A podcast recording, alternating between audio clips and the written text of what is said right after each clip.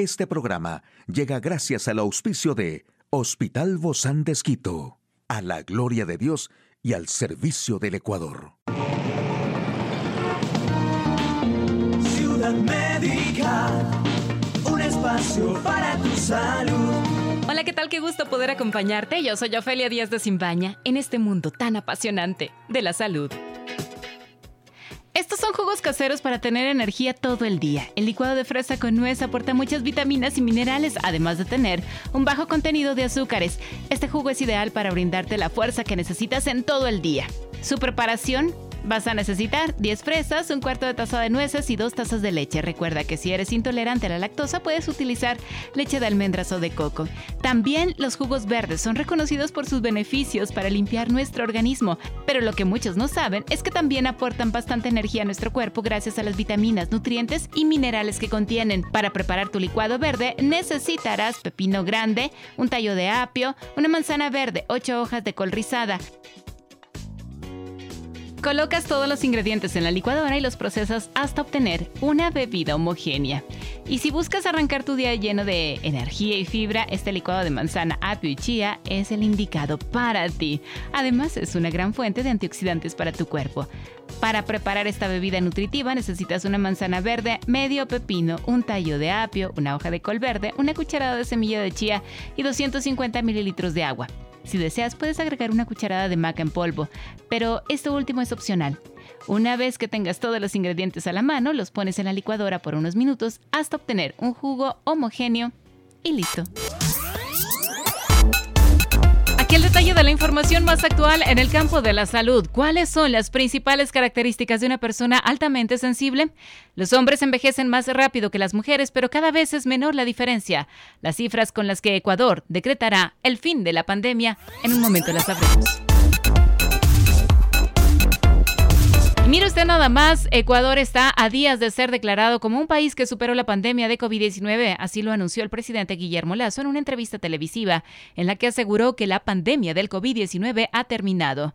Adelantó que en 10 días el Comité de Operaciones de Emergencias COE emitirá una resolución que pondrá fin a la pandemia de manera oficial. Volvemos a una vida normal sin restricciones de ningún tipo. A estas cifras se suma el descanso del número de contagios que ha experimentado el país.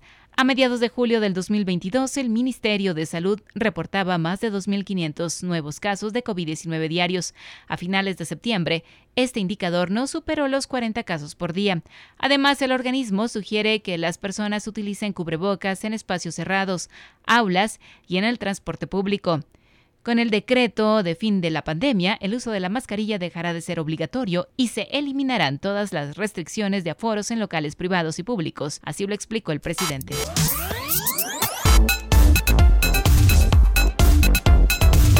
Y la alta sensibilidad es un concepto que se encuentra en pleno proceso de estudio y evolución. Afecta a entre un 15 y un 20% de la población. Una persona altamente sensible experimenta el mundo de manera diferente a los demás, es más consciente de las sutilezas y procesa la información profundamente. Esto significa que tiende a ser creativa, perspicaz y empática, pero también significa que es más propensa a estresarse y abrumarse. En general, se trata de personas que tienen un mayor nivel de percepción y estimulación neurosensorial y cognitiva, por lo que pueden tener una mayor activación ante ciertos estímulos, tanto externos como internos. Cuando alguien ofende a una persona sensible, ésta sufre, pero cuando alguien ofende a una persona hipersensible, arruina su día o compromete su semana. Las personas con alta sensibilidad deben aprender a observarse a sí mismos y las situaciones que les generen mucha carga emocional. Deben aprender a decir que no y enfocarse en sí mismas para evitar asumir problemas de los demás y descuidar los propios. La diferencia de sexo observada se explica en parte por el hecho de que los hombres fuman con más frecuencia y tienen un mayor tamaño corporal. En el mundo occidental la esperanza de vida aumentó rápidamente en el siglo XX, pero todavía las mujeres tienen una esperanza de vida mayor que los hombres. La diferencia entre sexos también se observa en el envejecimiento biológico, como revela un estudio publicado recientemente.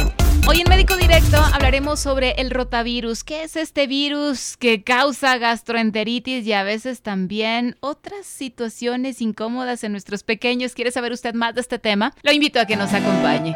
Una charla amigable con nuestro invitado. Y hoy recibimos con grato placer, siempre me agrada mucho recibir a nuestra querida doctora Piedad Villasís, espía Villasís de cariño. Ella es pediatra neonatóloga del Hospital Bozán de Esquito. Gracias, Doc, por acompañarnos el día de hoy, por escucharnos, por atendernos. No, muchas gracias a ustedes por la invitación y en un tema tan común como es el que vamos a hablar el día de hoy.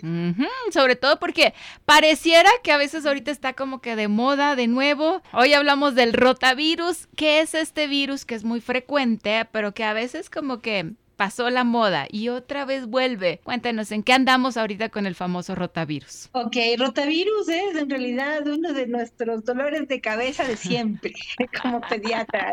Ok, bueno, a ver, más o menos para, para tener un contexto, la causa más común de hospitalizaciones son las, las infecciones respiratorias en general, tanto altas como bajas. Y la segunda causa de hospitalizaciones son las infecciones eh, diarreicas. Para tener en contexto, es una de las causas más comunes de enfermedad y de hospitalización en los niños. Si hablamos que de los procesos virales, de los procesos diarreicos, el 80% de estos procesos son virales, casi todos los procesos eh, diarreicos en los niños pequeños son virales. El virus que más comúnmente produce diarreas severas, importantes, es el rotavirus.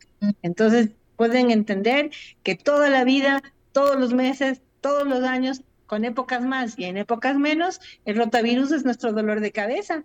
es aquel el que provoca, es la principal causa de infecciones eh, gastrointestinales en los niños menores de 5 años, sobre todo durante los primeros dos años de vida. ¿Hay una vacuna contra el rotavirus, Doc? Sí, hay vacuna contra el rotavirus, de hecho está dentro del esquema del Ministerio de Salud, es decir, todos los niños reciben la vacuna contra el rotavirus. Es una vacuna que se les pone a los niños muy chiquitos, se les pone a los dos meses y cuatro meses, y en la privada, que es otra vacuna, eh, se pone a los dos meses, a los cuatro meses y a los seis meses. Entonces, probablemente eh, casi todos los niños tienen vacuna y por eso los padres me dicen, ¿por qué si mi hijo tiene vacuna contra rotavirus, pues está enfermo con rotavirus? Tengo la misma inquietud, tengo la misma inquietud. Más o menos están estudiadas como 60 cepas de rotavirus que producen enfermedad. Y las vacunas, la que se pone en el ministerio es monovalente, es decir, tiene una cepa. Y la vacuna que se pone en la privada es pentavalente, es decir, tiene cinco cepas. Pero nunca se van a cubrir todas las cepas de rotavirus. Tratamos de cubrir con las vacunas, con las vacunas las más comunes, las más agresivas, pero no hay forma de cubrir todas las cepas. Entonces, probablemente la cepa que tiene tu niño, que ahorita le está provocando esta infección, es una que no está dentro de las vacunas. Y eso que con las vacunas vacunas que hemos disminuido por con rotavirus o los niños que tienen cuadros muy severos con rotavirus. Eso sí lo hemos disminuido, pero no disminuimos los niños que se enferman con rotavirus en general. A ver, hablamos tanto del rotavirus. ¿Cuáles son los signos y los síntomas de estas infecciones del rotavirus que los niños regularmente afectados pues pueden padecer? Okay, entonces, bueno, antes voy a hablar algo que de pronto después me olvido y me quedo con la espinita de que por qué no la dije. Primero, la transmisión del rotavirus principalmente es fecal oral, es decir, a través de las deposiciones hacia la boca. Pero en esto tiene ventaja rotavirus, porque rotavirus también se, se contagia por contacto directo y también se contagia por eh, juguetes y cosas contaminadas, es decir, mm. a través de comites. Uno, el periodo de incubación, es decir, desde que estoy en contacto con otro niño y yo empiezo a tener síntomas, estoy hablando de entre uno y tres días, es decir, es rápido. Yo sigo siendo contagioso de rotavirus durante todo el curso de la enfermedad y en estudios hasta ocho días después de lo que empieza. Por eso tienen la ventaja los virus con nosotros, porque los virus son super pilas. entonces se contagian durante largo tiempo. Ahora, ¿cuál es el típico cuadro? El típico cuadro de rotavirus es el niño que empieza con un poco de fiebre, por lo general no tienen fiebres muy altas, pero sí tienen un poco de fiebre, deterioro de su estado general, intranquilidad, irritabilidad, e inicialmente empiezan con náusea y vómito. Entonces empieza con vómitos, vomita algunas veces y después de los vómitos empiezan las diarreas. Hay un periodo en donde hay vómitos y diarreas que es de la época en donde más se deshidratan los niños porque es difícil hidratarles cuando no quieren tomar sales de rehidratación oral. Y después pasa este periodo y se quedan las diarreas. Y estas diarreas sí se pueden quedar durante largo tiempo. Pueden durar los cuadros diarreicos hasta alrededor de 10 días, imagínense. Entonces, son enfermedades largas. Eh, entonces, haciendo un resumen pequeño, un cuadro inicial con fiebre, con vómitos, después desaparecen los vómitos, se mantienen las diarreas y las diarreas son las que se quedan al final. Al principio muchos vómitos, muchas diarreas, que son las que les deshidratan, después desaparecen los vómitos, se quedan las diarreas y las diarreas van disminuyendo de frecuencia, pero pueden durar hasta eh, unos 10 días. Mm. Esto es entonces, regularmente porque no les lavamos las manos, ¿no? Porque el proceso es ano a, ano, manos, boca, ¿verdad? Sí, la mayoría, pero rotavirus, por esto les aclaraba, se transmite mayormente a través de fecal oral, que es lo que nosotros decimos, pero rotavirus también se contagia en contacto directo. Cuando comparten los niños el vasito, están en contacto directo, se contagian. Y también se contagia a través de eh, juguetes o cosas que el niño está, se mete a la boca y después del otro guagua se lo mete a la boca.